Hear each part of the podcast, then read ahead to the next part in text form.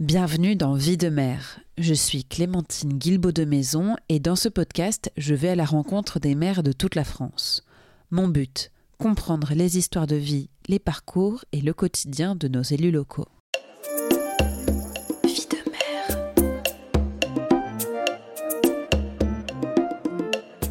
Oh, c'est une sacrée vie de mère.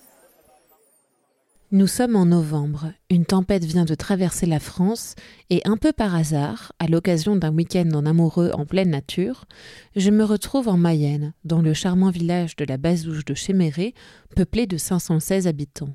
Un matin, en parcourant distraitement LinkedIn, je tombe au hasard sur une cartographie des communes participatives françaises élaborée par la coopérative Fréquence Commune. Cette carte en ligne répertorie les territoires où des élus municipaux s'efforcent de réinventer la démocratie locale. À ma grande surprise, la Bazouge de Chéméré, mon havre de paix en région Pays de la Loire pour le week-end, y figure. Ni une ni deux, je saisis mon téléphone, et encore par hasard, qui fait définitivement bien les choses, Madame la maire se montre disponible pour un entretien dimanche matin. Dès mon arrivée à la mairie, Marie Mandeli m'invite à découvrir la halle du village, un lieu où l'esprit de vivre ensemble s'exprime pleinement.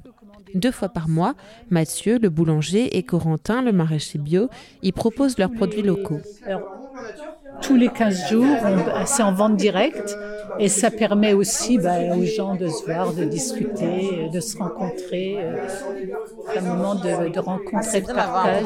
Euh, Cette visite me permet également de plonger dans l'histoire de la Bassouge, autrefois renommée pour ses mines de charbon et dont la population a atteint jusqu'à 1800 habitants en 1850. Euh, la mine de charbon, c'est vrai que ça fait ça a fait 50 ans la La, la, chaux et le charbon. il, y avait, combien de, de commerces C'était ah ben, Il y en avait presque dans toutes les maisons. Il y avait un café, quoi. Il y avait 23 cafés, je crois. si je me souviens ce que mon père il me disait. Plus les... Maréchal Ferrand. Si Maréchal Ferrand, il, y avait, il y avait, une, il y avait un, un garage, un hôtel, euh, oui, oui, oui, une modiste. Euh, ah, ah, bah, moi, tu l'as connue elle, est, elle est à côté de chez Jean-Luc, euh, sur la place, elle était là. De retour dans son bureau avec Marie Mandeli, 70 ans et mère de la Bazouge de Chéméré depuis 2022, on a parlé de son enfance au sein d'une famille ouvrière et immigrée d'origine italienne, de communication positive, de résolution de conflits et de gouvernance partagée, et de cantines rebelles, alimentées en produits bio et locaux, bien sûr.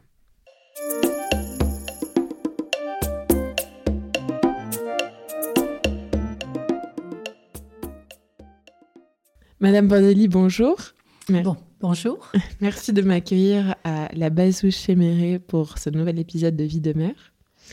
Juste, c'est de Chéméré. Ah, pardon. Oui, je vous en prie. Mais voilà, je pense que les habitants vont être sensibles à de Chéméré. Je comprends. C'est le titre de noblesse de la ville. C'est ça, Bazouge, voulant dire basilic. Ah. Et on trouve beaucoup dans le coin de bazouge, bazougé, euh, avec toujours quelque chose derrière pour nous distinguer. Donc nous, c'est de Chéméré. Ah, très bien. Je respecterai. Madame Mandeli, qu'est-ce que vous rêviez de faire dans votre vie quand vous étiez petite? Alors, quand j'étais petite, euh, déjà, je viens, je suis née dans un milieu ouvrier. Euh, mon grand-père était italien. Il est arrivé en France, bah, comme beaucoup d'Italiens à l'époque, quand Mussolini a pris le pouvoir. Et il ne voulait pas être encarté, donc il a choisi de quitter son pays pour venir s'installer en France. Beaucoup d'Italiens euh, se sont installés plutôt dans l'est de la France et lui euh, est arrivé dans les Ardennes. Donc voilà, donc euh, quand, j'étais petite, eh bien voilà, mon père était ouvrier. Euh, donc, je suis née dans cette famille ouvrière, euh, voilà, qui m'a qui m'a donné des valeurs que j'ai encore. Et, c'est quoi ces valeurs? Alors, ces valeurs, bah, je dirais euh, liberté, égalité, fraternité, aller jusqu'au bout de ce qu'on commence. Enfin, des valeurs que j'appelle des valeurs humanistes.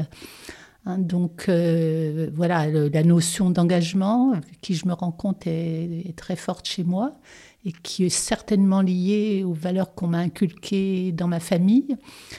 Euh, donc, quand j'étais petite, euh, je, enfin, mon rêve, c'était maîtresse ou hôtesse de l'air. Classique que- pour les petites filles. Classique pour les petites filles, mais alors ça, il y a des raisons à ça. Hôtesse de l'air, j'avais un cousin, le mari de ma marraine, qui était pilote, et j'étais en admiration devant, euh, devant cet homme-là, qui était bel homme, et qui était en plus pilote. Alors, vous voyez Laura, euh, et j'allais régulièrement en vacances chez eux, donc je pense que mon envie d'être hôtesse de l'air était liée à ça. Et maîtresse, bah oui, c'est assez classique aussi. Donc, je suis devenue maîtresse.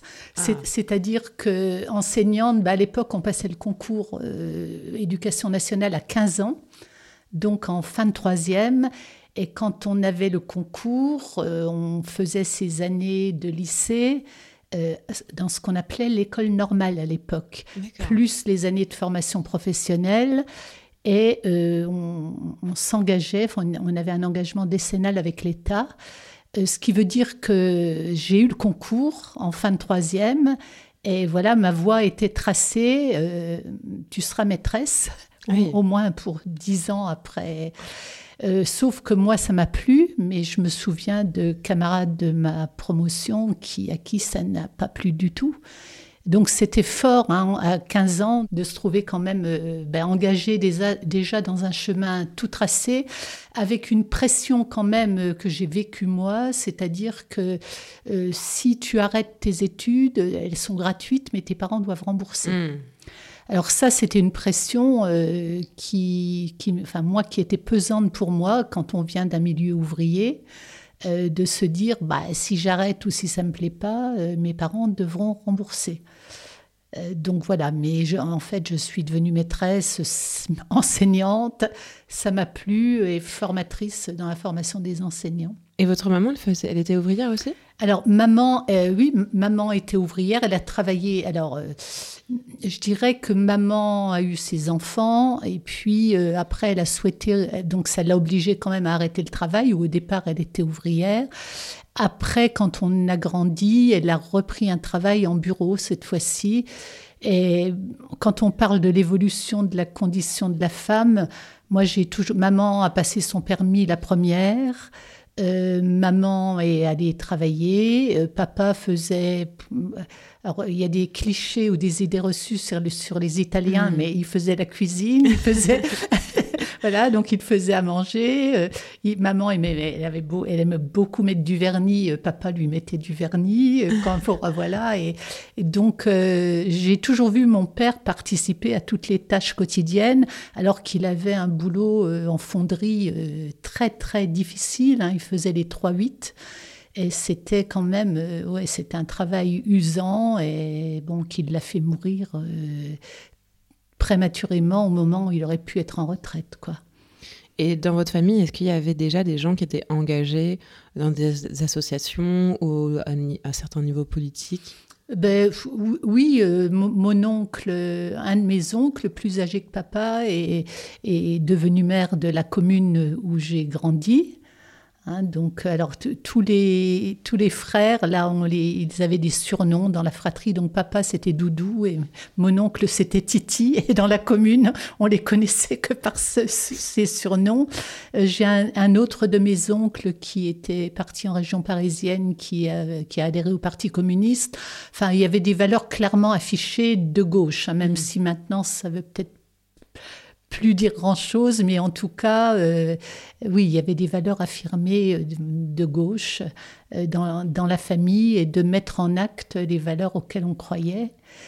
Et contrairement à ce qui pourrait se passer maintenant, moi, mon grand-père, quand il a ben, quand il a choisi de vivre ensemble, en, en France, pardon, mon grand-père ne voulait plus qu'on parle italien devant lui. Donc, euh, Pour quelles raisons ben, pour quelle raison Euh, L'Italie, c'était devenu le fascisme, c'était devenu le pays qui l'avait rejeté. Et donc, euh, il, a, il a rayé la langue italienne de, de, voilà, de sa vie quotidienne. Euh, papa parlait, moi, alors c'est un peu comme euh, le breton ici, papa parlait le bergamas, qui est, euh, qui est un patois. Moi, quand on parle bergamas devant moi, je ne comprends pas. Mm. Et moi, j'ai appris l'italien à l'école parce qu'on ne parlait pas italien dans la famille. L'intégration, pour mon grand-père, ça passait par parler la langue. Et c'est dommage parce que on, cette richesse de la double culture du coup, c'était compliqué euh, pour lui. C'était vraiment radical le choix politique, euh, finalement, qui va avoir un impact sur la vie familiale et intime. Ben, pour mon grand-père, hein, papa, après moi quand j'étais petite, on est allé très souvent en Italie. Mon grand-père faisait partie d'une grosse fratrie, c'est le seul à avoir migré en France, donc il restait ses frères et sœurs en Italie. Et donc quand j'étais petite et encore après, on allait régulièrement en Italie voir la famille. Donc, vous, ce, goût pour la politique, est-ce que vous l'avez déjà développé à cette époque ou c'est plus, par exemple, en devenant maîtresse, peut-être en voyant, j'imagine qu'en étant maîtresse, on voit aussi euh, plein de, situations sociales et euh, on a beaucoup de liens avec euh, les gens de la commune, de l'entourage? Alors, je ne sais pas si c'est un goût pour la politique, enfin, en tout cas, je ne le nommais pas comme ça, c'était vraiment une volonté de m'engager pour améliorer le vivre ensemble. Donc, je le faisais au quotidien dans ma classe, euh, j'exerçais à, Sedan. Enfin, les Ardennes, c'est un, un, département euh, qui s'est extrêmement paupérisé avec la fermeture des, entreprises. Et j'avais vraiment dans, ma classe des, ben, des enfants qui n'avaient pas forcément euh, de, quoi manger, qui, dont les parents avaient perdu leur travail. Enfin, donc il y avait un vrai besoin. Et je m'engageais au quotidien euh, dans ma classe et puis aussi sur des temps périscolaires. Euh, mais euh, pas, dans, pas spécialement dans le milieu associatif. Et la politique, enfin m'engager en politique, ça n'a jamais été mon projet. Et concrètement, ça se matérialisait comment dans la classe, le vivre ensemble? Ben, le, le, vivre ensemble, ben, c'était apprendre à s'accepter avec nos points communs et nos différences, euh, apprendre à communiquer autrement que par des coups et des insultes. Enfin, moi, j'ai suivi aussi euh, un chemin de formation pour euh, apprendre et m'emparer d'autres outils relationnels, hein, et en particulier d'outils de communication non violente. Hein, comment apprendre à m'affirmer sans agresser l'autre. Euh, donc, euh, dans la classe, euh, oui, ça se traduisait par des outils à donner aux jeunes que j'avais devant moi. Comment vous avez entendu parler de ces, de ces outils-là Alors, comment j'en ai entendu parler? Déjà, quand j'ai passé mon diplôme de maître formateur, on appelle ça comme ça pour être formatrice d'adultes, euh, j'ai fait un mémoire, euh, ben, un mémoire là-dessus, quoi, sur le comment comment apprendre à mieux vivre ensemble. Euh, là, c'était au travers de l'éducation physique et sportive. Hein, donc, et puis au fil des ans, je dirais, j'ai découvert, enfin, si le, vivre ensemble, c'est un enjeu de santé publique. Mmh. Hein, la prévention des violences, c'est un enjeu de santé publique. Quand j'ai pris mon poste à Laval, il y a 22 ans à peu près, euh, on avait vraiment une problématique autour du vivre ensemble. Donc, qui était la suivante comment apprendre à mieux vivre ensemble pour la meilleure réussite de tous? Mmh. Parce qu'on voyait bien que les enfants qui ne savaient pas gérer leurs émotions avaient des réponses violentes physiques ou verbales, et puis euh, ne savaient pas gérer leurs émotions. Euh, que ceux qui avaient le vocabulaire bah, allaient piquer là où ça faisait mal et que en face celui qui n'avait pas les mots pour le dire bah, avait des réponses violentes physiques ou verbales. Ce qui veut dire que je me suis adressée à la médecine scolaire euh, qui m'a donné le nom de deux associations euh, qui pouvaient venir nous former parce que euh, dans, enfin, j'étais formatrice d'adultes, l'éducation nationale ne nous proposait pas de formation sur le vivre ensemble. Hein, on pouvait se former en maths, en français, euh, voilà, dans, les différentes disciplines. quand on parle des, de comment on forme les professeurs ou les instituteurs, c'est vraiment le manque de comment, enfin, on leur apprend les matières, mais pas vraiment comment est-ce qu'ils vont exercer leur métier finalement. Ben, on, a, on, fait comme si, enfin, en tout cas, c'est comme ça qu'on, été avec moi. Ça a peut-être bougé un petit peu, puis tant mieux, mais on fait comme si on avait les outils relationnels de manière innée, mm. alors qu'il y a toute une boîte à outils euh, dont il faut s'emparer ben, qui, alors, euh, bon, pour euh, déjà par rapport à moi, comment je communique avec les autres, comment je communique là dans mon milieu professionnel avec mes élèves, avec, euh, avec les, les, familles, avec mes collègues, puis chez moi, comment je communique avec mes enfants, comment je communique avec mon mari, avec mes proches. Donc là, on a choisi, quand je dis on, c'est toute l'équipe, donc enseignants, et personnel non enseignant. On a même fait la place à quelques parents euh, de vivre ensemble une formation qui nous doterait d'outils relationnels pour pouvoir après former dans l'établissement les jeunes qu'on avait devant nous. Parce qu'on n'est pas bien, quand on n'est pas bien dans un endroit où on travaille, euh, quand on n'est pas bien, on peut, ne peut pas être bien avec les jeunes en milieu scolaire qu'on a devant nous. Et si nous, on n'est pas bien, eux, ils vont pas pouvoir être bien non plus. Et concrètement, euh, ces outils de non-violence, comment est-ce que ça fonctionne un, cas concret? Alors, un, cas concret, euh, Jacques Salomé, que vous connaissez peut-être, qui a beaucoup travaillé sur la relation à l'autre, il parle du tu qui tue. Euh, si je dis, supposons qu'on soit collègues toutes les deux, et je vous dis, non, non, mais ce que tu fais, ça va pas, c'est toujours la même chose avec toi, tu exagères, j'en ai marre. Là, j'ai employé le tu qui tue, qui va faire que vous vous sentez agressé, et puis j'ai employé un mot qui généralise le c'est toujours la même chose avec toi, mmh. toujours. Donc cette formation nous a appris à repérer ben, les mots qui généralisent, puis nous a appris à nous exprimer en je, Hein, quand j'entends ce que tu dis, bah, je, suis en colère hein, parce que euh, on en a déjà parlé. C'est voilà, je sais pas si c'est parlant pour vous, mais c'est un exemple.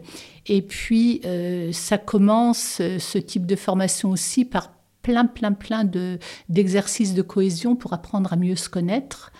Euh, si je me connais bien moi-même et si je connais bien l'autre, je vais être moins enclin à aller piquer où ça fait mal. Mmh. Et puis, euh, ça nous apprend à gérer nos émotions et à voir que quand on a des émotions, elles sont reliées à des besoins satisfaits ou pas satisfaits. Et ça, ça change tout. Au lieu, d'être dans émotion-réaction, bon, je suis en colère, quel est le besoin qui n'est pas satisfait? Et ça, en tant qu'élu, bien, ce sont des outils qui m'ont été très, très, très précieux et qui me sont toujours très précieux. Donc vous me dites, il y a 22 ans, vous êtes arrivé à la Bazouche de Chéméré euh, par amour. C'est exactement ça, c'est-à-dire que mon mari, on s'est connus quand on était quand on était jeune et, c'est vrai qu'à un moment donné, enfin je vous passe nos parcours personnels, mais à un moment donné, lui il, il était il est arrivé en Mayenne il y a maintenant il y avait plus de 40 ans. Et à un moment il m'a recherché et on a repris les choses euh, bah, où elles en étaient restées. Un amour de euh, jeunesse. 25 ans, tout à fait. C'est-à-dire, quand on s'est rencontrés, qu'on était jeunes, on était mariés, mais pas ensemble. et donc, euh, voilà, et quand il a, voilà, quand il, quand il a divorcé, il m'a recherché. Et on a repris les choses où elles en étaient restées. Donc, le fait est que ça a matché. sinon, et après, se posait la question de lequel de nous deux bouge? Euh, bon, moi, je suis, je pense que je suis, je suis assez, assez souple et je m'adapte facilement et bouger, ça me plaisait bien. Mes enfants étaient grands. Pour autant, euh, quand maman s'en va euh, à 500 bornes d'ici, je vous dis pas que c'était qu'ils l'ont forcément bien prise sur le coup, mais en tout cas, c'est moi qui ai demandé ma mutation que j'ai eue en 2001 et je suis arrivée à la Bazouge de Chemeray. Et donc à la Bazouge, euh, vous êtes bien intégré tout de suite? Ben non. enfin non. Oui et non. C'est-à-dire que je travaillais à Laval. Euh, bon, moi j'avais toujours habité en ville, je travaillais en ville. Le fait d'habiter à la campagne, j'ai trouvé ça super au début. Quand je rentrais le soir, j'avais l'impression d'être en vacances tous les soirs, quoi.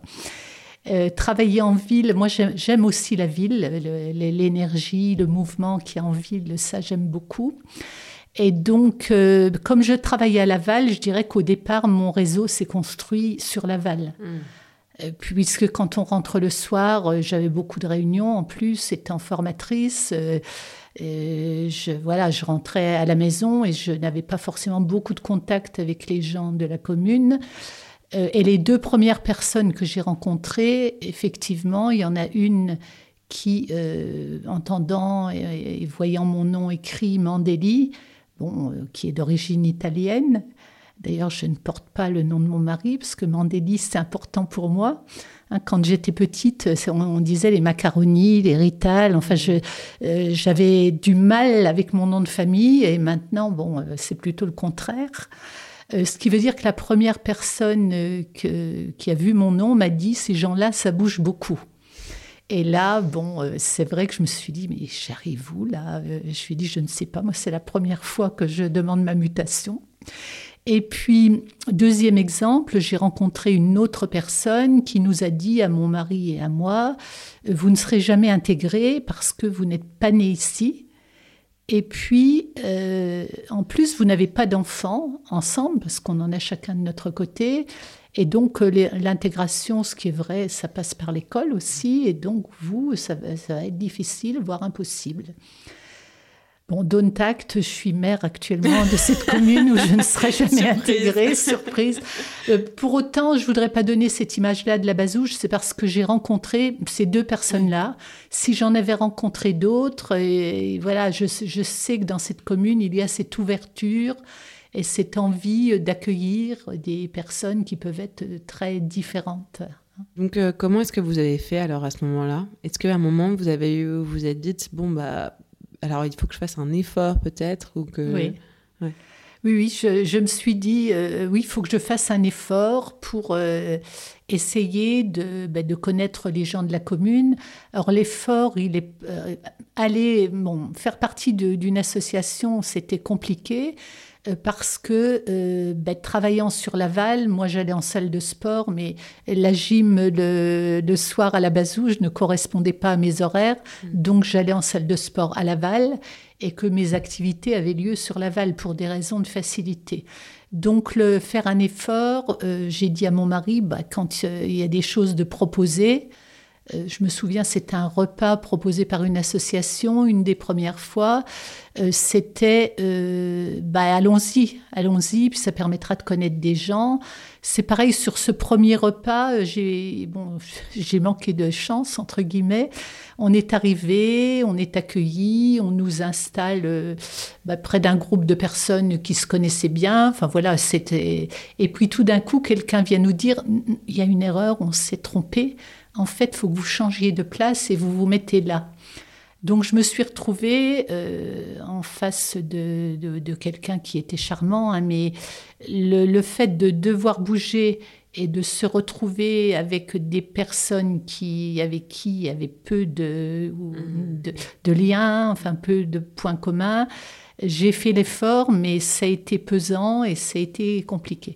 Pour autant, c'est passé par quand même euh, euh, ben, participer quand on pouvait à des, à des actions menées à l'échelle de la commune. Et donc, au fur et à mesure, vous avez réussi à vous créer un réseau, à faire des amis? Pas beaucoup sur la commune. Je dirais que beaucoup depuis que j'ai intégré une fonction d'élu. Mais alors, comment est-ce que vous êtes passé de je connais pas grand monde dans la commune à je suis sur une liste Alors, ça s'est fait, c'est pareil. hein. Dans mon parcours, à aucun moment, euh, je ne me suis dit euh, j'ai envie d'être élu. Euh, vraiment. mais mon parcours professionnel s'est fait comme ça aussi, et c'est au gré des rencontres. Jamais je ne me suis dit je voudrais être formatrice d'adultes. C'est au gré des rencontres que j'ai avancé, qui me dit ah tiens bah oui finalement. Donc être élu euh, et me retrouver sur une liste. Alors c'était il y a huit ans. C'est vrai que on était, à la veille des élections municipales et quelqu'un me dit euh, je voudrais te voir.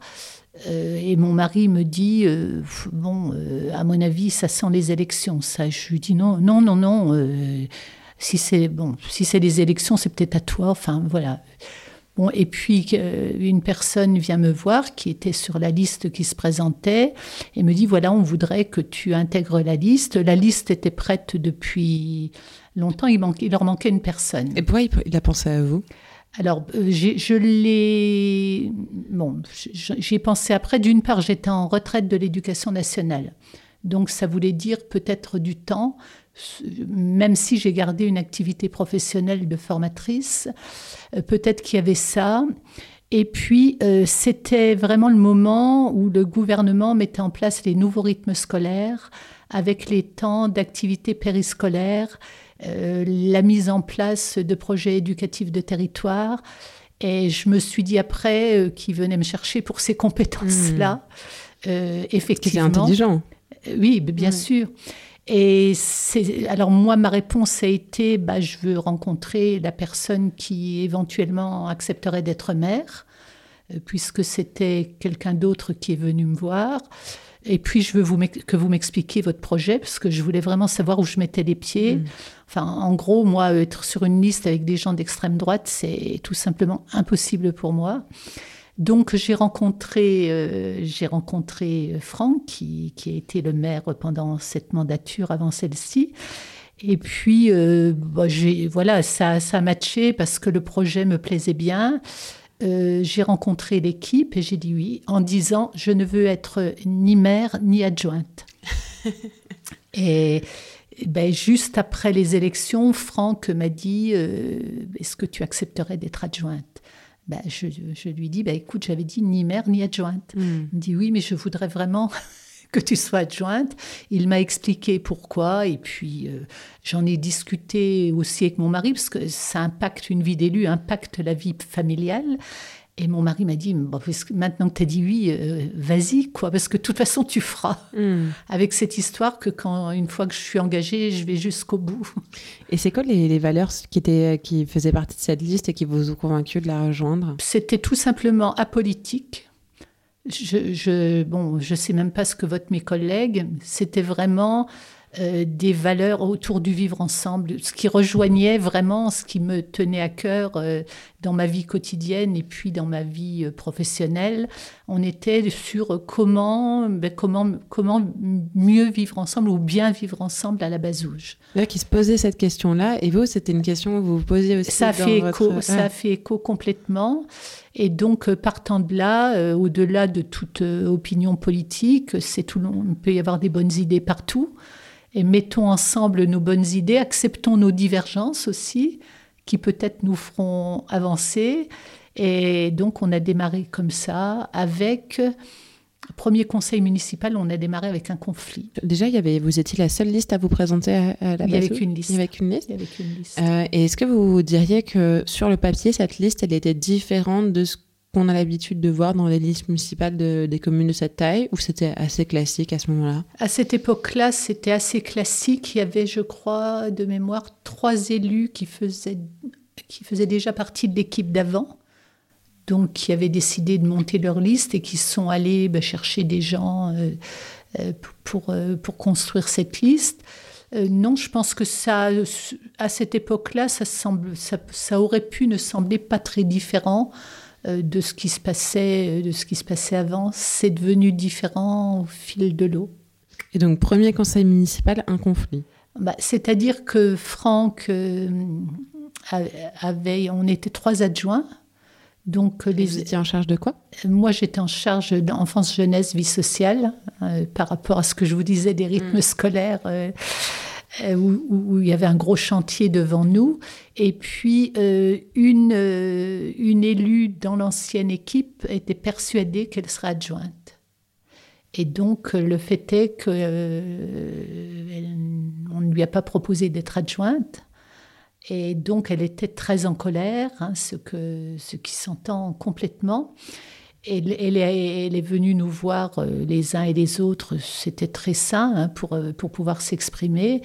Et c'est vrai que le premier conseil, euh, bon, on en a parlé avec le maire. Et on moi, je lui ai dit, bon, euh, je pense qu'il faut vraiment qu'on commence par poser ce conflit-là sur la table pour pouvoir avancer. Alors, j'ai utilisé bah, les outils que je connaissais avec l'accord du maire, euh, pour pouvoir euh, bah, laisser s'exprimer l'émotion, laisser s'exprimer la colère et le ressenti des uns et des autres, pour pouvoir démarrer dans de bonnes conditions.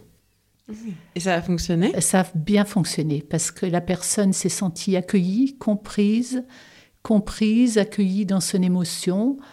Euh, pour autant, euh, ça ne changeait pas qu'elle n'était pas adjointe, mais au moins se sentir comprise, soutenue aussi, parce qu'il n'y avait pas qu'elle qui avait de la colère, c'est-à-dire qu'il y avait un engagement ferme de travailler en équipe, et on démarrait par quelque chose qui n'avait pas été décidé en équipe. Hmm. Et donc, on a pu poser tout ça, et puis pour, pour partir, euh, voilà, repartir sur de bonnes, de bonnes bases. Et donc ça vous a donné envie ensuite de construire des nouveaux modèles de prise de décision? Oui, tout à fait. Et ça, ça s'est construit euh, pas tout de suite. Hein. c'est vraiment, euh, je dirais, un pas après l'autre. Hein. c'est vraiment un chemin. Déjà, le maire était quelqu'un qui faisait confiance. C'est-à-dire que moi, ce sur quoi j'étais missionnée, enfance, jeunesse, euh, projet éducatif de territoire, à chaque fois que j'ai fait des propositions, je les présentais en conseil et puis les, collègues ont suivi et le maire me laissait aller au bout. Euh, l'enfance jeunesse, c'est pas facile. Hein. Enfance jeunesse et culture, ça rapporte pas d'argent à une municipalité et ça coûte de l'argent. Hmm. Et donc faire passer euh, des, projets liés à l'enfance jeunesse ou à l'axe culturel, c'est pas évident. Pour autant, euh, vraiment l'équipe a suivi parce qu'on était ben, en lien avec le vivre ensemble. Et donc, euh, c'était, du coup, c'était gratifiant hein, de pouvoir avancer. On, a transformé les temps, les temps périscolaires en temps d'accueil habilité euh, par euh, la direction départementale jeunesse et sport. On a formé le personnel. Euh, ce qui veut dire que ça, bon, ça a un impact budgétaire au niveau d'une commune, hein, parce que au lieu d'être euh, un animateur pour 35, ben, c'était un pour 14. Hmm. Et il faut avoir 50% de gens formés. Donc on a, on a formé aussi du personnel. Vous pouviez le faire du coup, non? Vous pouviez le faire avec votre expérience de formatrice? Alors au départ, je ne vous cache pas, euh, de, de former Former le personnel Non, alors, euh, d'une part, je ne voulais pas être élue et formatrice. Donc, les personnels euh, se sont formés au BAFA à l'extérieur, un brevet d'aptitude aux fonctions d'animateur. Euh, et puis, on a formé aussi une jeune au brevet d'aptitude aux fonctions de directrice d'accueil de loisirs, parce que moi, j'avais mon diplôme de directrice. Au départ, on a mis mon nom sur le papier, mais il fallait, mmh. il fallait former quelqu'un. Euh, et puis, euh, l'équipe, très vite, euh, puisqu'on avait démarré comme un conflit, par un conflit, pardon, le maire m'a dit, mais peut-être que tu pourrais former l'équipe aux outils relationnels. Et je lui ai dit, bah non, non, non, moi je, je veux bien présenter la formation, mais je ne veux pas former mes pairs. Pour quelle raison? Mais pour quelle raison? Parce que je trouvais que euh, prendre une formatrice autre que moi, euh, c'était beaucoup plus judicieux et que moi, je sois du même côté que l'équipe en vivant la formation avec eux, même si je la connaissais. Vous vouliez avoir quelqu'un qui a du recul sur la situation Oui, c'est ça. Et voilà, qui est sans, sans affect, quelqu'un de neutre. Euh, ce qui veut dire que j'ai présenté en conseil cette formation-là à l'équipe et je m'étais dit, les, les, collègues vont pas adhérer. Enfin, c'est vraiment un chemin presque de développement personnel. Hein. Et à ma grande surprise, tout le monde a dit oui. Euh, et c'était quoi exactement cette formation? Alors, c'était une formation euh, aux outils, outils de communication positive, outils relationnels. Euh, donc, on a donc c'est une formatrice extérieure qui est venue et nous a formés sur deux jours. Et donc ça s'est passé comment cette formation? Ben, cette formation, euh, donc c'était, c'est pareil, c'est les élus donnent du, on donne déjà beaucoup de temps, mais c'était accepté de prendre euh, deux, deux samedis hein, sur un temps personnel avec une formatrice qui venait du Mans. Et donc on a commencé par se co-construire un cadre de fonctionnement, c'est une bulle de sécurité Hein, donc, euh, quand on se, à chaque fois qu'on se retrouve ensemble, bah, le non-jugement, euh, s'écouter jusqu'au bout sans s'interrompre, euh, se respecter, parler en jeu et pas à la place de l'autre. donc, s'investir, mais aussi liberté de ne pas s'investir si à un moment donné ça, ça, ça nous fait non. La confidentialité de ce qui est personnel. Donc c'était la bulle de sécurité qu'on utilise toujours dans, nos conseils. Et puis après, donc euh, des, des, exercices de cohésion pour apprendre à mieux se connaître. Et puis des exercices qui nous permettaient euh, bah, d'apprendre à s'accepter avec nos points communs et nos différences. Tout un travail sur les émotions et les besoins, voir que nos émotions étaient liées à des besoins satisfaits ou pas satisfaits. Euh, des outils de communication, qu'est-ce que l'écoute empathique, quelles, sont les attitudes d'écoute qui provoquent du conflit euh, du côté de la violence et de l'escalade, le non-verbal, le non-verbal dans l'écoute, voilà, quand quelqu'un parle, si je fais... voilà, c'est mort. Hein. Vous voyez tout de suite. Donc, en description audio, elle a levé les yeux au ciel. c'est ça, en soupirant. Euh, la rumeur, qu'est-ce que c'est qu'une rumeur dans, une commune euh, Des rumeurs, euh, pas que dans une commune, hein, dans notre vie de tous les jours, mais donc en tant qu'élu, être attentif, est-ce que je l'ai entendu moi-même, est-ce que je l'ai vu moi-même, ou est-ce que c'est quelqu'un qui a répété quelque chose? Vous savez, le style, ben, chez machin, il divorce. Il paraît qu'il divorce. Au deuxième, ça devient non, non, mais chez machin, il divorce et la voiture du copain, euh, du mari, est égarée tous les mardis devant chez eux. Au troisième, c'est Madame Machin qui est devenue, c'est quand même une sacrée. Hein. et puis voilà, et comment on fait une réputation à quelqu'un. Donc en tant qu'élu, bon, il fallait vraiment. J'ai une anecdote là-dessus, mais je ne sais pas si j'ai le temps de vous la raconter. Ah si, on adore les anecdotes. Alors c'est, ça se passe les commémorations euh, du, 8 mai, euh, voilà. Donc à ce moment-là, il y a un défilé dans la commune avec le, porte-drapeau, le drapeau, et en tant que maire, euh, je voilà, je, lis une, allocution qui n'est pas forcément l'allocution du ministre. Enfin, moi, j'aime bien prendre autre chose. Donc, au 8 mai dernier, j'avais déjà utilisé Liberté de Jacques Prévert. Et je cherchais un poème et je, lis le chant des partisans et je me dis, tiens, ce serait, serait bien de le lire comme un poème. Donc toujours avec ce souci de faire participer les uns et les autres. Moi en tant que mère, je, suis, je ne suis qu'un pion. Euh, j'appelle une personne de la commune qui fait du théâtre en lui disant Est-ce que tu accepterais de lire avec moi une, strophe, euh, enfin plusieurs strophes du chant des partisans? Il me dit oui. Et j'appelle une jeune, une ado, et je lui demande la même chose. Elle me dit oui. Alors, deux jours se passent et la personne à qui j'avais envoyé le texte me dit non, non, Marie, mais ça va pas du tout. Là, moi, je chante comme une casserole et je vais pas pouvoir chanter ça. Mais je lui dis, je t'ai pas parlé de chanter, hein, je t'ai parlé de le dire comme un poème. Elle me dit, ah oui, c'est vrai. Bon, donc voilà. Et puis, il s'écoule encore deux jours et j'ai une personne euh, âgée de la commune qui faisait partie de l'ancienne équipe municipale qui vient me voir et qui me dit Marie, ça va pas du tout là. Il paraît que tu veux nous faire défiler en chantant des chants révolutionnaires. Et je lui dis, bon, alors je lui explique, elle me dit, ah, mais dis donc, je suis soulagée, parce que je me disais quand même, alors je lui dis, Nelly, tu te rappelles quand on a été formés, la rumeur? Elle m'a dit, ah, mais oui, la rumeur, c'est vrai. la rumeur court. Mm. Donc voilà, tout ça pour dire qu'on s'est doté d'outils qui nous permettaient de mieux fonctionner dans notre travail d'élu et puis dans notre, nos relations entre nous. Quand j'ai quelque chose à dire à mon collègue, je peux prendre un temps avec lui pour euh, parler des faits, de mes émotions et puis de mes besoins et, chercher ensemble des solutions qui vont nous satisfaire euh, tous les deux. Et donc ça a changé aussi la manière dont vous gérez les projets, ça a changé votre manière de fonctionner au sein du conseil municipal et après quelles ont été les autres répercussions? Alors ça a changé déjà quand on reçoit des habitants Bon, euh, au lieu de monter tout de suite euh, quand quelqu'un arrive en colère, bah, savoir accueillir l'émotion de la personne. Hein, bah, tu as bien fait de venir me voir, je, t'écoute. Hein, donc, euh, savoir se mettre sur une posture d'écoute. Et puis, bon, donc la communication entre nous, la communication entre les habitants, la communication entre les différents prestataires.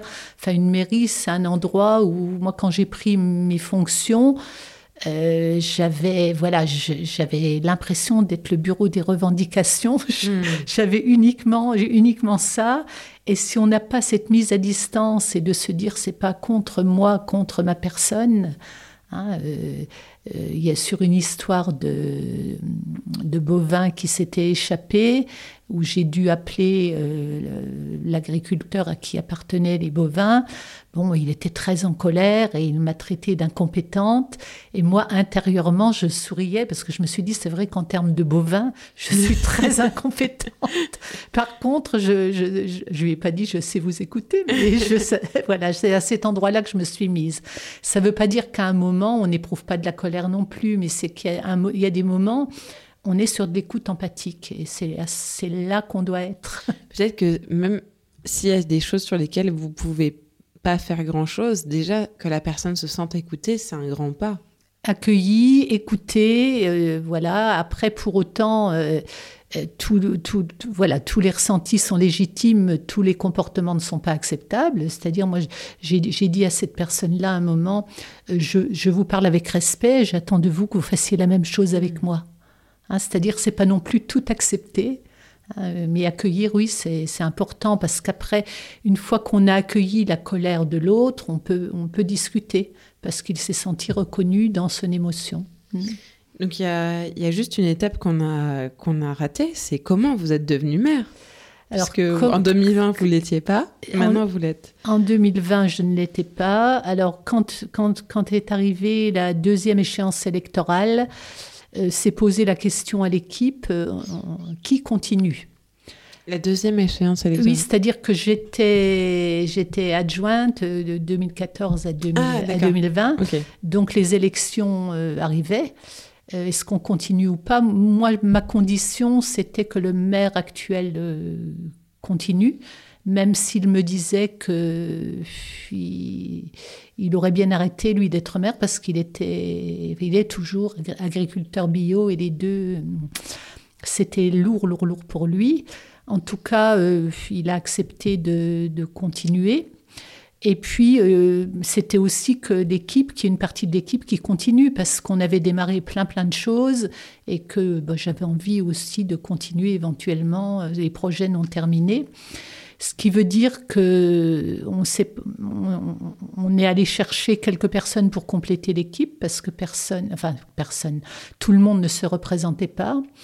Et on avait cette idée, euh, en avançant sur le chemin de notre gouvernance, qu'il fallait aller chercher des personnes dont les compétences étaient complémentaires, avec l'idée que le maire n'est pas quelqu'un qui porte tout seul, mais qu'il peut s'appuyer de manière effective, pas que sur les adjoints, mais sur toute l'équipe municipale.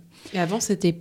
Avant de, quoi de 2014 à 2020, c'était plus le maire et ses adjoints qui C'était géraient. le maire, les adjoints, même si je vous disais que le maire est quelqu'un qui faisait vraiment confiance.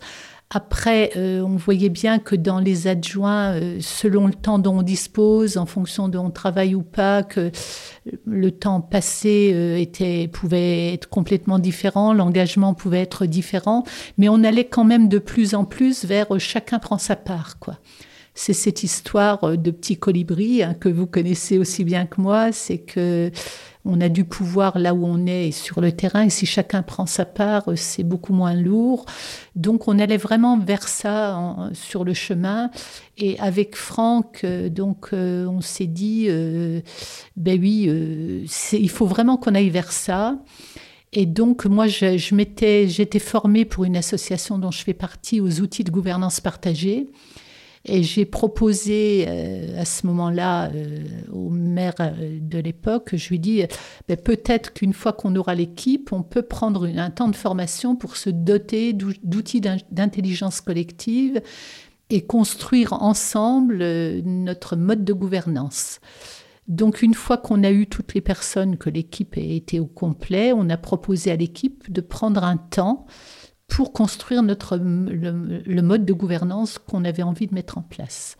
Donc on s'est fait aider par euh, un organisme qui est Fréquence Commune, qui nous a aidés. À, ils ne nous ont pas donné un schéma de gouvernance, mais ils nous ont aidés à construire notre gouvernance en nous dotant aussi d'outils d'intelligence collective. Est-ce que vous pouvez m'expliquer qu'est-ce que c'est exactement fréquence commune? Alors, Fréquence Commune, enfin, il vous l'expliquerait sûrement mieux que moi, mais c'est un organisme euh, qui essaie d'aider les communes qui sont sur le chemin de la démocratie participative et qui ont vraiment et qui ont cette volonté de mieux gouverner ensemble. Euh, donc, euh, il propose des temps d'aide pour les, pour les communes qui, voilà, qui, qui, sous la forme de temps de, de temps de formation. Et ils organisent chaque année des temps de rencontre de ces communes participatives euh, je ne sais plus combien il y a de communes en ce moment, mais moi j'y ai assisté avec une de mes collègues à Auray il y a, deux ans. C'était à Auray il y a deux ans et on en ressort euh, reboosté. Qu'est-ce que ça fait du bien de voir qu'il y a des gens qui ont envie de changer, de, de sortir d'un système pyramidal euh, pour dire on a, on a du pouvoir sur le terrain là où on est. Je le savais déjà, moi, dans mon métier d'enseignante, il ne faut pas attendre que ça tombe d'en haut mais on a du pouvoir sur le terrain et en tant qu'élu, c'est pareil. Hein. Et concrètement, donc ça, cette nouvelle euh, euh, gouvernance collégiale, ça s'organise comment? Alors, ça s'organise comment? Alors, je n'étais toujours pas maire. À ce moment-là, je vous dirai après en deux mots comment je suis devenue maire.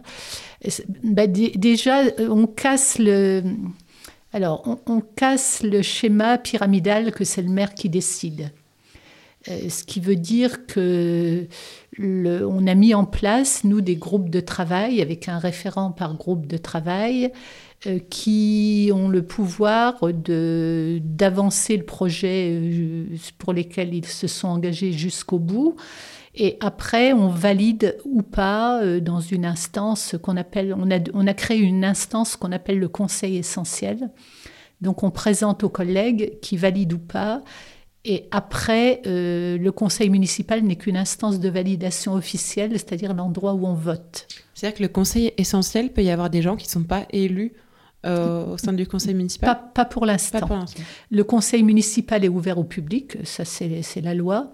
Le conseil essentiel, c'est une instance interne, c'est-à-dire qu'on a constaté sous l'ancienne mandature que quand on arrivait en conseil municipal, on abordait des sujets, il fallait voter. Alors qu'en plus, on avait des conseils municipaux à rallonge qui quelquefois se terminaient 11h, minuit. On n'est plus en capacité à 11h du soir, à 23h de, voter, et en toute euh, lucidité, en toute conscience. Et on s'est dit, bon, comment faire en sorte que ça dure moins longtemps? Parce que quand on a fait une réunion de deux heures, déjà, on n'est plus. Enfin, l'écoute, elle n'est plus la même.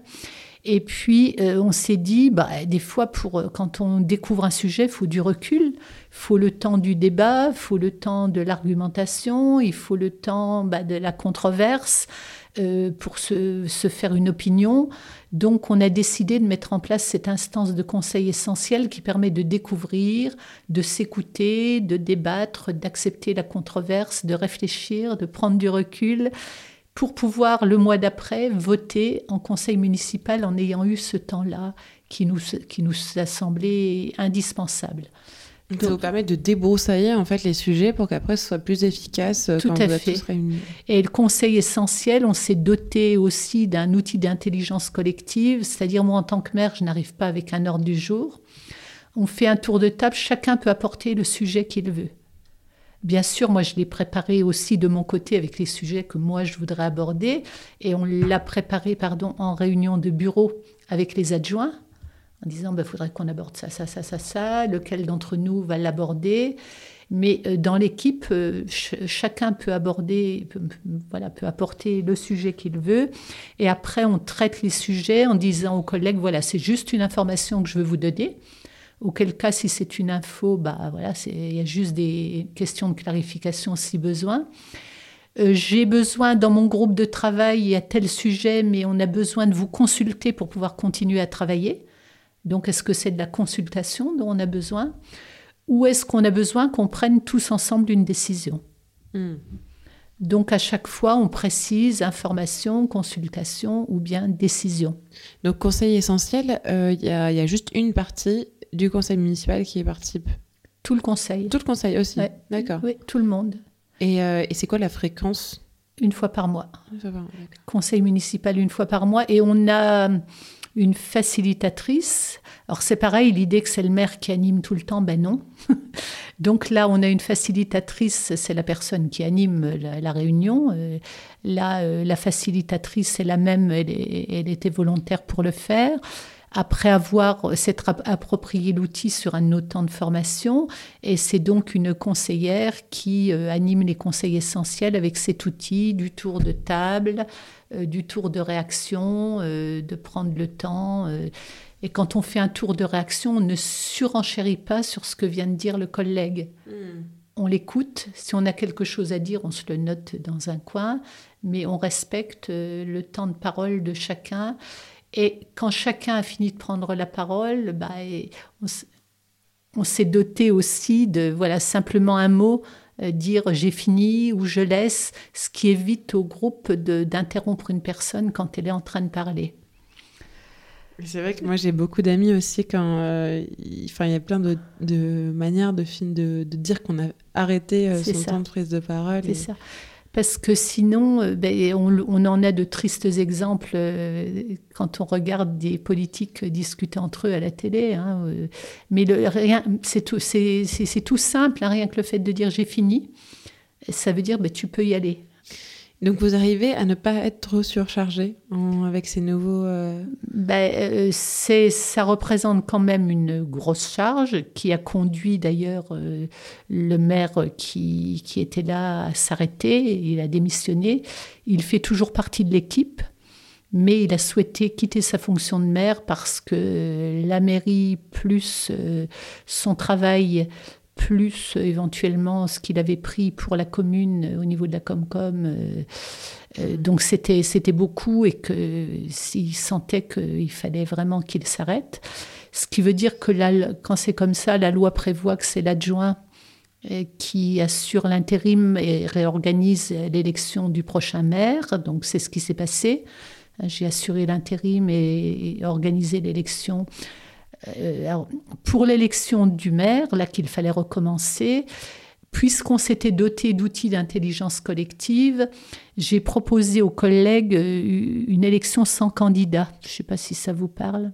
euh, Non, pas vraiment. Je veux bien que vous m'expliquiez.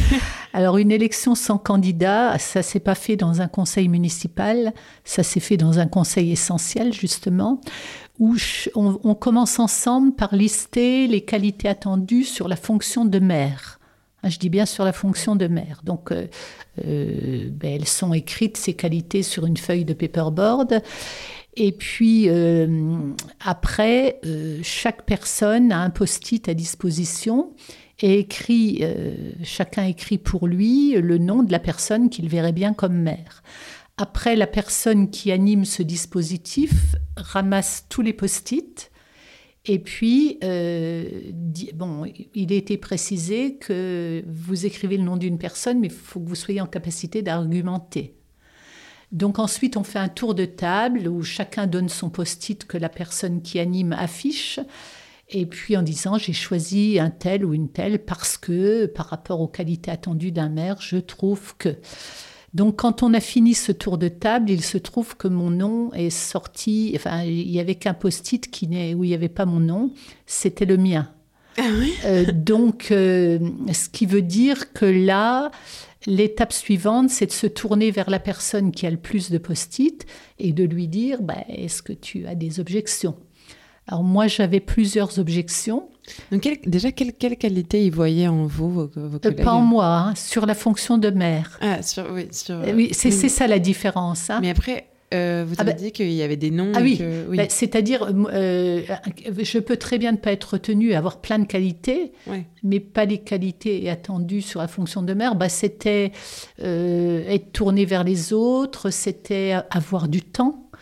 Euh, du temps à consacrer, bon, euh, s'engager, euh, s'engager sur la durée, euh, la, la notion d'engagement, même si on ne sait pas dans la vie ce qui peut nous, nous, nous arriver. Après, je, je ne sais plus ce qu'on avait mis d'autre. Enfin, il reconnaissait effectivement euh, en moi les qualités qu'on avait listées sur la, la fonction, la fonction de maire, la capacité à travailler ensemble, à travailler avec la secrétaire de mairie.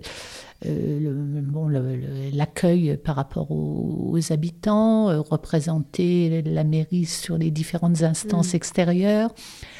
Donc, euh, le, alors moi, mes objections, c'était j'ai toujours une activité professionnelle. Mm. C'est-à-dire que je suis formatrice et je peux sortir du département. En plus, j'avais une formation prévue à Mayotte en janvier dernier. Et j'avais dit, euh, si cette formation se concrétise, je vais être partie euh, trois semaines. Ça, pour moi, c'est peut-être pas très compatible. J'avais dit aussi. Un maire, il n'a pas le droit de partir euh, trois semaines. Non, non, trois semaines, c'est non, non, trois semaines, c'est pas possible. Enfin, moi, je vois bien dans ma vie quotidienne, quand j'arrive à partir dix jours, ouais, trois semaines, c'est beaucoup sur, pour, pour une commune. Et puis, mes enfants habitent loin. Ma mère, qui n'est plus là, ben, habitait loin aussi, hein, et j'avais dit, je peux être amenée à partir aussi. Euh, j'ai toujours une famille, quoi. Et puis, ma, troisième objection, c'était, je souhaite continuer à travailler en gouvernance partagée. Les collègues ont levé mes objections et j'ai accepté la fonction. Donc, au conseil municipal d'après, quand on a voté, le boulot, il était fait. Euh, au, lieu de dire qui veut être maire, c'était qui verrions-nous comme maire? Vous voyez, la, démarche n'est pas la même du tout. Alors j'ai lu qu'il y avait quand même une personne qui avait euh, démissionné, je crois, du conseil municipal. Non, elle a, elle a affiché, alors à ce conseil municipal d'élection du maire, cette personne aurait voulu qu'on démissionne tous et qu'on refasse des élections. Euh, en disant euh, c'est les habitants qui choisissent le maire, ce qui institutionnellement n'est pas vrai du tout, puisque les habitants choisissent, enfin votent pour une équipe et que c'est l'équipe qui vote pour un maire. Donc cette personne, la presse était là, a annoncé euh, à grand fracas qu'elle démissionnait dans ces conditions-là. Autour de la table, euh, on a demandé qu'il y ait un temps de réaction pour que chacun s'exprime, et toutes les autres personnes, à l'unanimité, ont dit qu'on souhaitait, continuer. Euh, ce qui veut dire que cette personne a dit je démissionne. Au jour d'aujourd'hui, elle fait toujours partie de l'équipe, mais elle ne vient plus du tout à rien mais elle ne nous empêche pas de fonctionner non hmm. plus. Mais entre le moment où elle a annoncé euh, à grand fracas qu'elle quittait l'équipe, tout, le monde était persuadé qu'elle n'était plus dans l'équipe. En fait, elle est toujours là. Hmm. Euh, euh, voilà donc comment se sont faites ces élections-là. donc à partir de ce moment-là, vous avez dit à vos collègues que vous vouliez continuer cette gouvernance partagée collégiale. Vous avez hmm. donc accéléré le processus? Ben, Accéléré, je ne sais pas, parce qu'il était déjà bien en route. Euh, je dirais que euh, ça a été une période difficile, mais vraiment très très difficile. Moi, je dis quelquefois, on a vécu un véritable tsunami parce que la secrétaire de mairie est partie du jour au lendemain. Hmm. Euh, c'est quelqu'un qui a fait un burn-out, donc elle a, elle a tout lâché. Et en même temps, on avait l'orage de grêle, on était, on, était en catastrophe naturelle à la Bazouge, il y avait des dégâts partout on est, on, je venais de prendre la fonction de maire, euh, donc plus de secrétaire, euh, plus rien. Alors, contrairement à ce qu'on pourrait croire, ben, l'équipe, ça a, ça, ça a soudé l'équipe parce que chacun s'est dit non, non, mais on va pas lâcher comme ça. Hmm. Quoi. Et ça nous a donné un bon coup d'adrénaline à tous euh, avec, avec l'idée de bah, on va continuer. quoi. C'est comme quoi les obstacles, quelquefois, ou les moments difficiles peuvent ressouder aussi une équipe. Et ça aurait pu être anticipé ou évité, euh, le départ en burn-out de la secrétaire de mairie? Anticipé. Alors, elle disait que. Alors, euh, ça faisait bien six mois qu'elle disait qu'elle n'était pas bien qu'elle était, qu'elle avait trop de travail. Quand le maire précédent lui a proposé des solutions, y compris embaucher une autre personne, etc., à chaque fois, elle a refusé les aides jusqu'au moment où elle était submergée. Et ce qui était compliqué, euh, à ce moment-là, on a été aidés par des communes avoisinantes qui nous ont mis à disposition une journée par semaine leur secrétaire de mairie.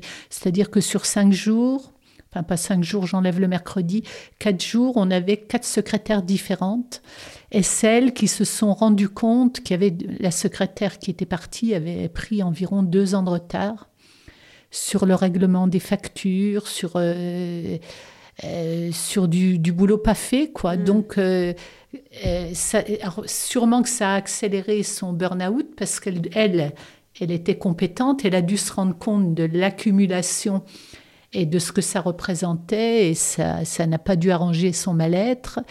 Euh, Donc on s'est retrouvé dans une situation très très compliquée avec une secrétaire de mairie partie qui ne voulait pas faire de tuilage avec ses collègues qui devait, enfin c'était une vraie galère hein, de se retrouver dans les papiers, sur l'ordinateur, trouver où les choses étaient rangées. Euh, ça a été vraiment très très compliqué.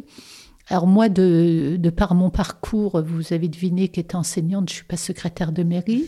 Et des fois, enfin les collègues étaient là, on était en mairie quelquefois. Et moi, quand je réussissais à faire un courrier, à fermer l'enveloppe, à la poster, je disais yes, j'ai réussi à faire un truc.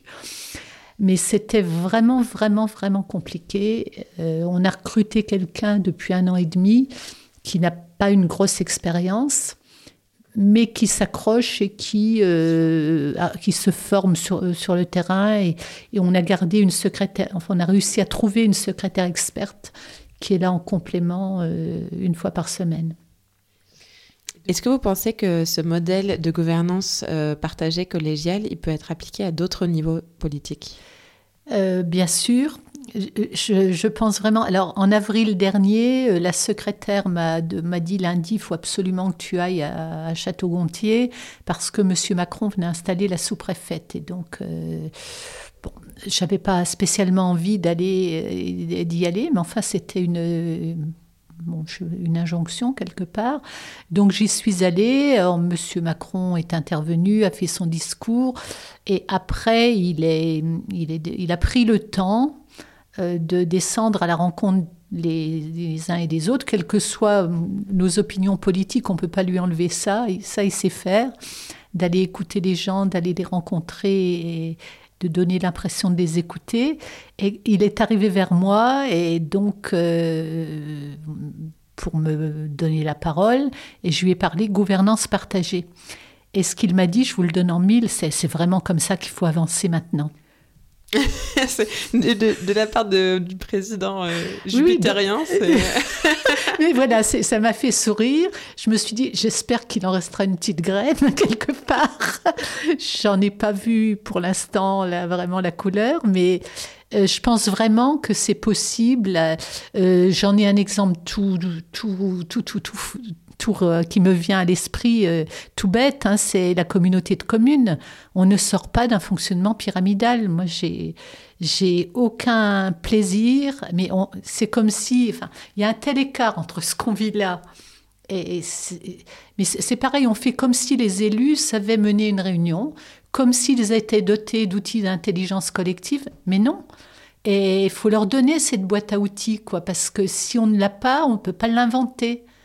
Et quand on anime une réunion, même si j'ai un titre de président ou de présidente, euh, quelle qu'elle soit, mais la communauté de communes en particulier, comment je fais circuler la parole, comment est-ce que installer les gens dans un amphithéâtre, c'est pas forcément le meilleur moyen de faire circuler la parole de manière effective. Euh, comment est-ce qu'un PowerPoint où on nous lit tout, puis on nous dit euh, bon, vous êtes d'accord Euh, Est-ce que c'est une façon de faire? Mais euh, je pense que c'est parce que les gens ne savent pas forcément faire. Euh, ce qui veut dire que, enfin, je vous l'ai pas dit, mais euh, moi aussi, pour étaler la fonction de maire, j'ai commencé par démissionner de ma fonction de conseillère communautaire. Et euh, comme le maire sortant était d'accord pour rester conseiller communautaire, mais il se retrouvait en fin de tableau, parce qu'on a un tableau dans l'ordre euh, des élus, et quand on est maire sortant, on se retrouve le dernier. On a tous démissionné pour que lui puisse rester conseiller communautaire. Ça permet aussi d'étaler la charge. D'étaler la charge et de ne pas être, vouloir être partout, parce que c'est comme ça qu'on implose ou qu'on explose. Donc le fait, oui, si je moi j'ai découvert ça par fréquence commune, hein, euh, où, on m'a dit mais en tant que maire t'es pas obligé d'être conseiller communautaire, ça peut être le suivant sur la liste et s'il veut pas le suivant sur la liste et on nous, enfin personne ne nous le dit jamais ça. Euh, Depuis que vous êtes élu, maintenant, vous avez mis en place euh, aussi pas mal de projets de transformation dans la ville? Alors tout ça, c'était des, c'est huit ans en arrière, hein, parce que c'est un boulot sur la durée, et c'est pas moi depuis que je suis élue en tant que maire, euh, c'est vraiment l'équipe municipale précédente plus euh, l'actuelle où les choses ont, se sont construites petit à petit. On était vraiment, quand, quand j'entends parler euh, de transition écologique, de biodiversité, enfin, on était vraiment là-dedans depuis le départ. Le souci de... Vous étiez tous convaincus sur ces questions Ah oui, en termes de valeur, oui. Hein, C'était important. Euh, donc le souci de préserver le bocage mayennais, de préserver les haies, euh, on n'a pas la main sur la reprise des exploitations, mais vraiment euh, comment pouvoir aider des jeunes qui voudraient s'installer. Euh, de, bon, comme vous en avez eu un exemple tout à l'heure avec dans la halle avec le, la boulangerie Corentin qui est maraîcher maraîcher bio.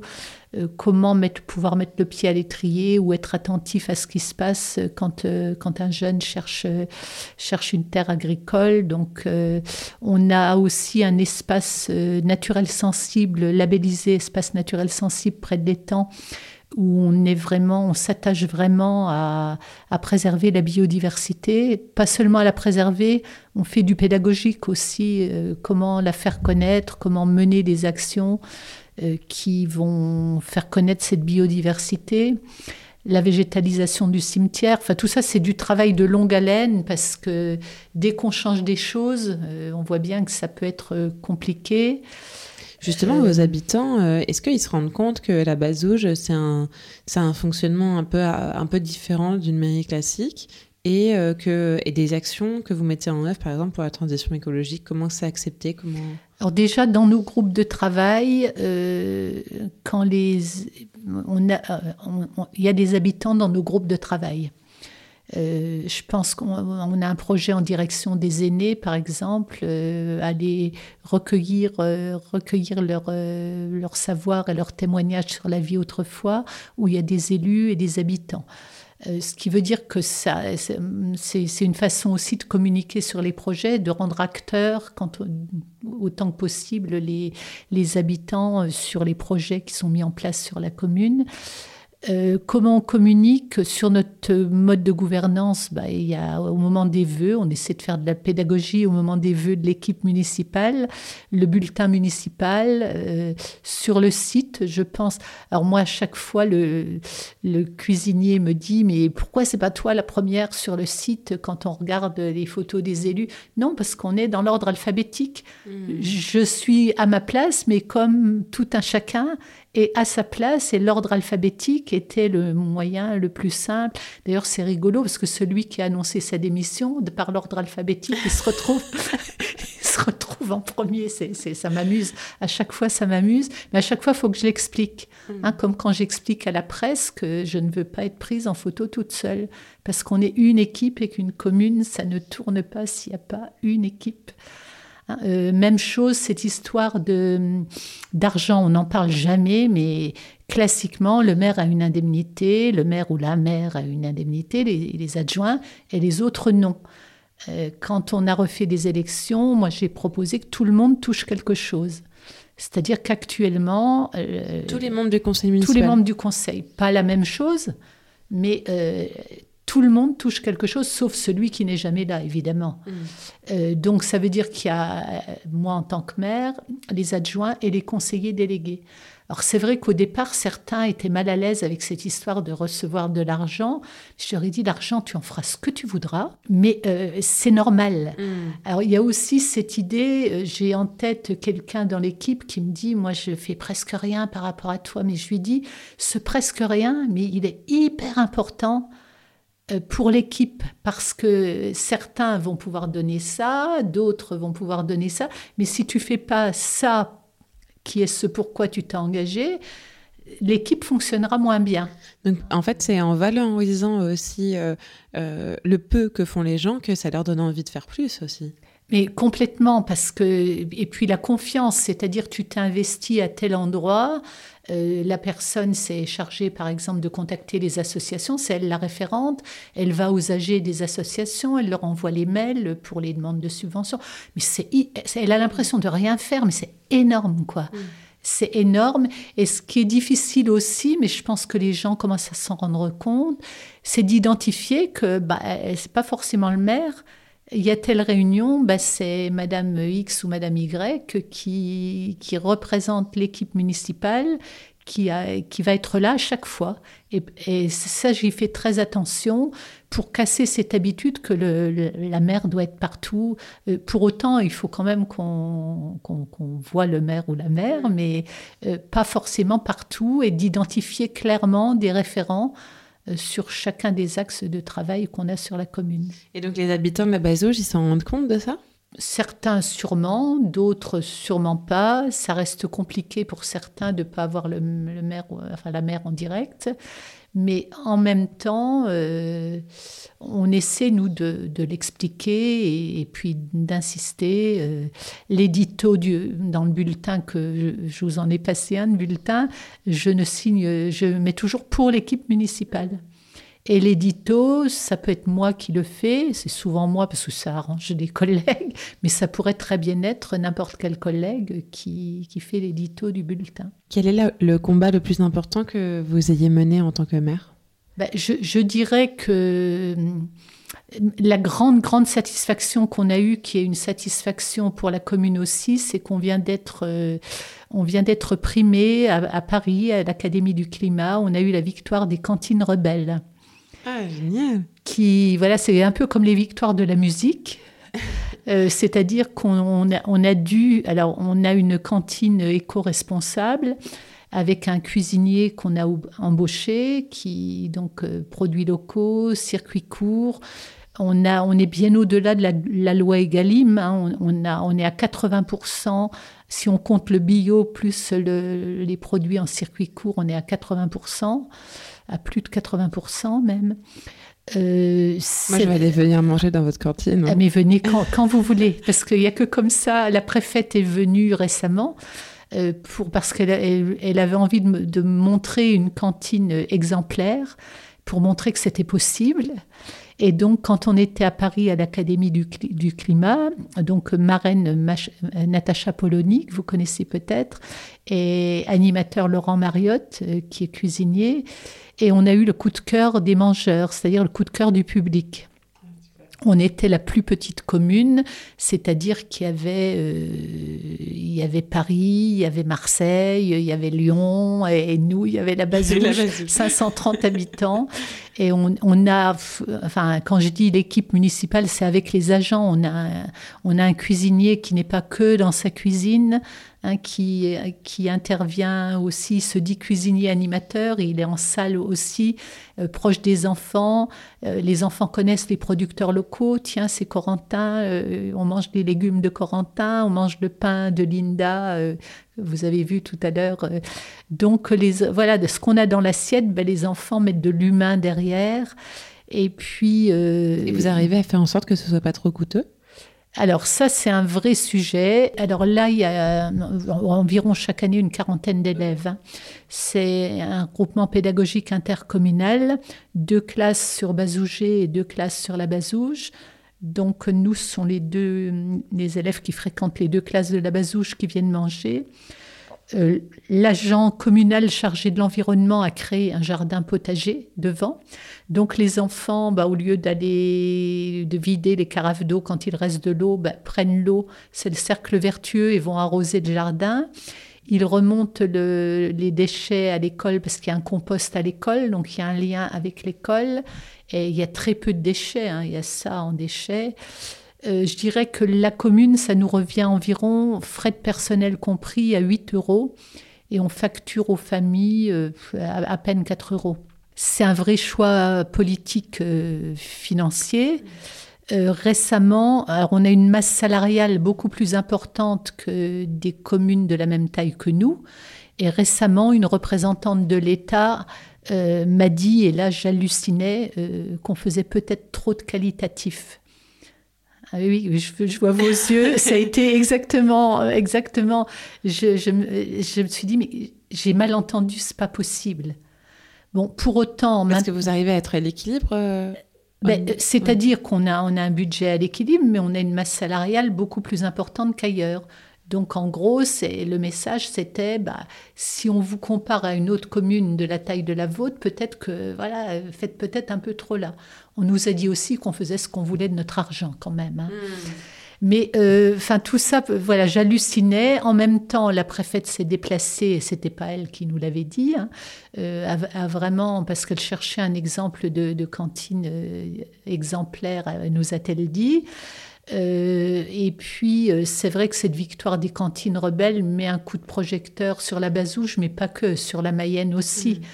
Hein, donc, euh, c'est vrai que c'était c'était une grande fierté parce que il y a les agents, mais il y a aussi les, habitants. Enfin, vous en avez vu un petit peu. C'est, euh, je me souviens d'une fois où on a eu un, un problème, euh, fallait faire à manger, qu'un habitant est venu donner la main pour qu'on puisse qu'on puisse faire à manger le midi quand même parce qu'il y avait un problème ponctuel. Donc ici, c'est vrai qu'il y a quand même une solidarité euh, et voilà des envies d'être ensemble et de partager, enfin qui sont vraiment prégnants sur la commune. Quel a été votre plus grand échec en tant que mère Mon plus grand échec. J'ai pas beaucoup de recul sur ma fonction de mère hein, là, parce que comme je vous l'ai dit, euh, c'est assez récent.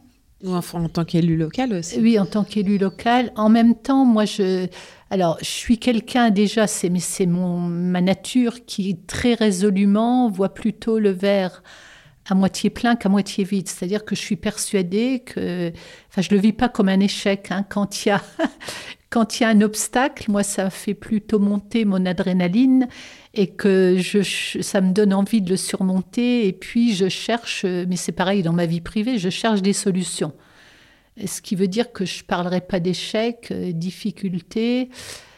On a eu alors, la période Covid, hein, c'était un moment très difficile. On a démarré cette mandature euh, vraiment avec- en visio. Euh, on pouvait plus se voir en présentiel, on ne pouvait pas voir les, habitants non plus. Euh, donc euh, presque deux ans de Covid, c'était un réel obstacle. Euh, moi, la visio, c'était précieux, mais là, moi, j'en peux plus des visios. J'en garde encore un peu professionnellement parlant, mais, mais rien ne remplace le présentiel. Ça, c'était très, très difficile. Et on a eu vraiment une période où, dans l'équipe, on avait ceux qui étaient euh, anti-vax et, ça a créé, mais ça a créé vraiment, vraiment, vraiment des gros problèmes. Alors, parce qu'on avait des injonctions de l'État qui nous obligeaient à mettre en place euh, passe sanitaire euh, quand on voyait les gens et que l'équipe était divisée. Certains auraient voulu qu'on fasse de la résistance civile en ne mettant pas en place le pass sanitaire, sauf qu'un maire, quand il s'agit d'un enjeu de santé publique, ne peut pas jouer avec ça. Alors je dirais que ça a été euh, un, un véritable obstacle. hein. Alors le, la sortie Covid nous a permis, mais on, on a vécu des questions. Enfin, quand je dis on, euh, c'est-à-dire il n'y a pas que moi. hein. Toute l'équipe, on a vécu de grands moments de doute à ce moment-là, euh, y compris de doute est-ce qu'on continue ou pas? Parce que ça c'est venu perturber notre cohésion d'équipe qu'on avait déjà eu. C'est pas qu'on n'était pas, il y en avait pas au départ, mais deux ans, enfin beaucoup de temps sans se voir. Euh, c'est difficile de, commencer un mandat comme ça. Donc, euh, votre question me renvoie plutôt à ce moment-là. Et vous avez réussi, c'est grâce aux outils collaboratifs euh, d'intelligence collective euh, aussi que vous avez réussi à passer le cap et à vous réconcilier? Euh, oui, euh, deux personnes ont choisi de démissionner parce que voilà, parce que la majorité de l'équipe disait, bah, elle- elle- il y a un moment, quand il s'agit d'un enjeu public, même si on est en gouvernance partagée, il y a un moment, c'est le maire qui va en prison, quoi. Et ça veut dire on joue pas avec ça parce que tant qu'il se passe rien, ben c'est ok. Euh, S'il y a un problème, c'est une autre histoire. Donc il y a des moments quand il s'agit euh, d'enjeux de sécurité, quels qu'elles soient, où il faut bien que le maire décide, même si par ailleurs on essaie de traverser tout, de, travailler tous en, ayant un consensus dans nos décisions. Donc, euh, mais oui, après c'est pareil hein, avec. je pense que ça nous a redonné un élan pour, pour avancer. Est-ce que vous voyez mère encore longtemps? Non. Enfin, non, je vous dis non. Déjà, ça va se discuter en équipe. Euh, ça va se discuter en équipe. Le nom qui me vient spontanément, c'est par rapport à mon espace de liberté. Euh, mon espace de liberté, c'est-à-dire que je vous disais, quand j'arrive à partir dix jours, Hmm. quand j'arrive à le faire, euh, moi, je- bon, ce, ce qu'on a convenu avec les collègues, je suis d'astreinte tout le temps, mais quand je m'en vais, il faut qu'il y ait un relais. Ce qui me permet ben, de temps en temps de prendre 10 jours, enfin 10 jours, deux, semaines maxi. Après, c'est vrai que c'est... Bon, quand j'arrive à prendre deux semaines, c'est bien, quoi. Euh, et il y a vraiment un relais, c'est-à-dire qu'on on voit avec l'équipe euh, qui, euh, ben, qui vient, si la secrétaire est là, signer les papiers, écouter les messages si elle n'est pas là, relever le courrier. Et puis, euh, en cas d'urgence, qui peut-on appeler sur la commune? Alors, bon, je, je garde une appétence pour la fonction de maire. Euh, même si un, un collègue qui a démissionné, avec qui je suis en très bon terme, m'avait dit à un moment, quand on est élu, tout le monde devrait être élu au moins une année. Hmm. Et il m'avait dit, c'est comme si on voyait que le mauvais côté des gens. on avait mis en place une boîte à idées, mais c'est dingue, c'est dingue les horreurs quelquefois. Et par exemple, quoi Vous avez un, quelque chose de C'est, pas moi qui l'a rele- qui Ouais. c'est lui qui relevait la boîte à idées. Par contre, on a une boîte à idées devant la mairie où c'est- là c'est très joli. La première qui a mis son idée, c'est une mésange qui est venue faire son nid. Si Ah, c'est pas beau dans une commune euh, qui met en place de la biodiversité.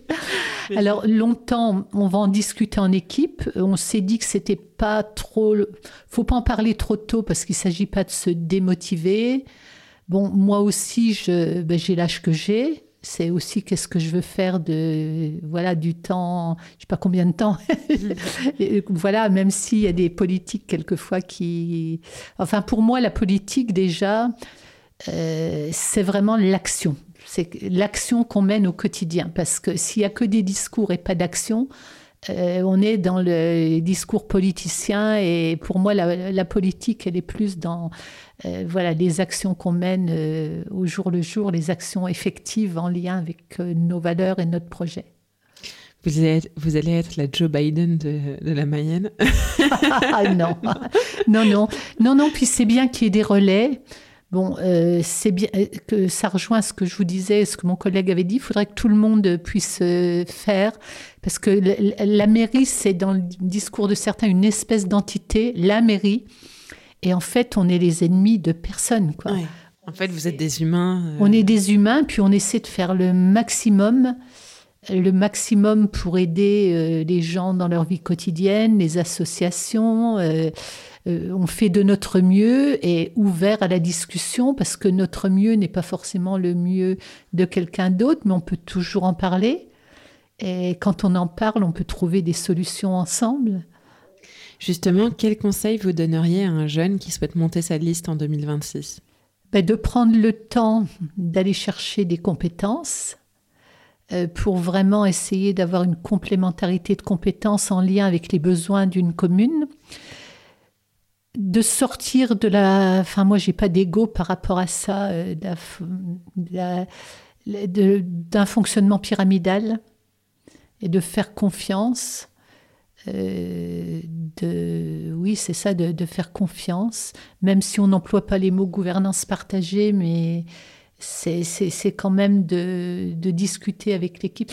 Ce qu'on a commencé à faire, euh, com- commençons par mettre à plat les valeurs importantes pour nous. C'est-à-dire que quand, avant de démarrer cette mandature, chacun d'entre nous a écrit pour lui sur des post-it les valeurs importantes pour lui qu'on a affichées et on a obtenu un mur de valeurs. Bonne nouvelle, on avait les mêmes. Parce que même si les chemins sont divergents, si on est réunis dans des valeurs communes, on va, y arriver, c'est sûr. Et puis accepter, accepter la divergence. Euh, je disais tout le temps, et je lui dis toujours à un collègue qui a l'impression d'être euh, toujours celui qui n'est pas d'accord, mais je lui dis, c'est toi qui nous fais avancer. Parce que ceux avec qui je suis d'accord, ben, ça me fait du bien, ça me conforte euh, sur le chemin dans lequel je suis, mais celui qui apporte un point de vue divergent, c'est celui qui me permet de voir les choses autrement et d'enrichir la proposition. Donc ce serait ça aussi, d'être à l'écoute des divergences qui nous font avancer. On va essayer. Merci Madame Mandeli. Est-ce qu'on dit Madame le maire ou Madame la maire? Alors, c'est la question que je me suis posée quand j'ai été maire. Pour moi, très clairement, c'est là. Mais on peut dire les deux.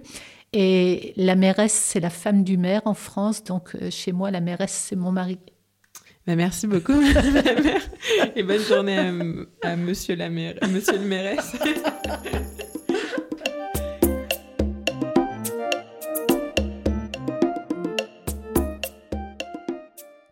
En espérant que cette discussion ait ravivé en vous votre envie de vivre ensemble, je vous invite, tout comme moi, à envisager un avenir où le tu qui tue laisse place à une communication positive et bienveillante. Puisse demain vous inspirer à écouter attentivement ceux qui vous entourent, à tendre l'oreille aux préoccupations de vos proches, et peut-être à toquer à la porte de votre voisin âgé et solitaire pour partager un moment de convivialité avec lui. Si vous ressentez le désir d'aller plus loin, d'insuffler un esprit de démocratie participative dans votre territoire, je vous invite à prendre contact dès maintenant avec la coopérative Fréquence Commune. Cette organisation créée en 2020 accompagne et forme bénévolement des listes citoyennes à travers toute la France. Parce que les élections municipales 2026 se dessinent dès 2024. Comme le disent les paroles de Gandhi, reprises par Madame la mère Mandeli, soyons le changement que nous voulons voir dans le monde. Je vous souhaite une excellente année à venir et j'espère vous retrouver prochainement pour un nouvel épisode de Vie de mère. D'ici là, pour soutenir le projet, vous pouvez me laisser des étoiles sur votre application d'écoute et partager le podcast sur vos réseaux sociaux. Chaque geste est précieux pour m'aider à continuer à porter la parole de nos élus locaux. Merci à vous et à bientôt dans une prochaine vie de mère.